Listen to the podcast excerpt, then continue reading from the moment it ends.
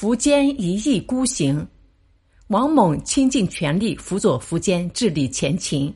他病逝前特意嘱咐苻坚：“陛下千万不要去攻打东晋，那些投降的贵族怀有二心，你要小心提防。”去世后头几年，苻坚还能记得这位忠臣的遗言。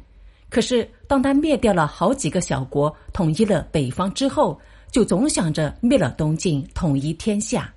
苻坚对一般大臣说：“我打算率军去攻打南边的东晋，你们有什么高见？”有个大臣说：“现在的时机不合适。听说东晋出了个了不起的宰相谢安。”把国家治理的很好，军民齐心，千万不要小看。苻坚的脸色顿时很不好看。这时又有个武将说：“东晋与我们隔着长江天险，只怕是易守难攻。”苻坚非常不满，大声说道：“长江天险有什么了不起？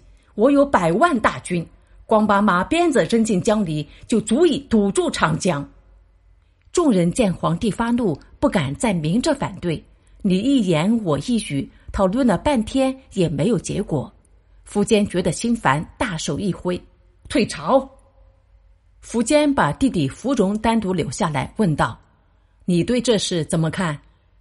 芙蓉不无忧虑的说：“大家说的有道理，我们连年征战，也该好好休整一下的。”苻坚见弟弟也反对出兵。既失望又不解，前秦现在这么强大，东晋只有那么可怜的一点地方，为什么不敢去吃掉它？芙蓉想起王猛的话，说道：“陛下难道忘了王丞相临终前的遗言吗？要是我们现在南下远征，那些投降的贵族趁机反叛，可怎么办？”苻坚一听，好半天没有说话。但他并没有真正听进去弟弟的劝告。半个月后的一天，曾是前燕旧臣、后来归附了前秦的慕容垂前来拜见，苻坚便要他说说进攻东晋的看法。慕容垂说：“自古以来就是大欺小，强胜弱。现在前秦君王圣明，又有百万雄兵，还有什么可怕的？”可是我的弟弟和大臣都不同意，苻坚又有些忧虑。那怕什么？你可是一国之君，凌驾于万人之上，不需要被别人左右。慕容垂说道：“还是你说的对。”苻坚听得心花怒放，马上叫人赏给慕容垂五百匹绸缎。南下讨伐东晋的事情就这么定了。前秦上上下下都忙着备战。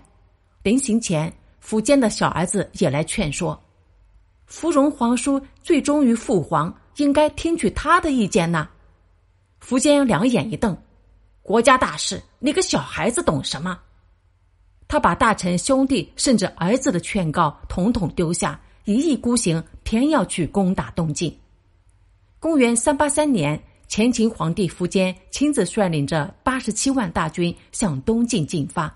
慕容垂和一帮旧贵族谈起此事，高兴地说：“这可太好了！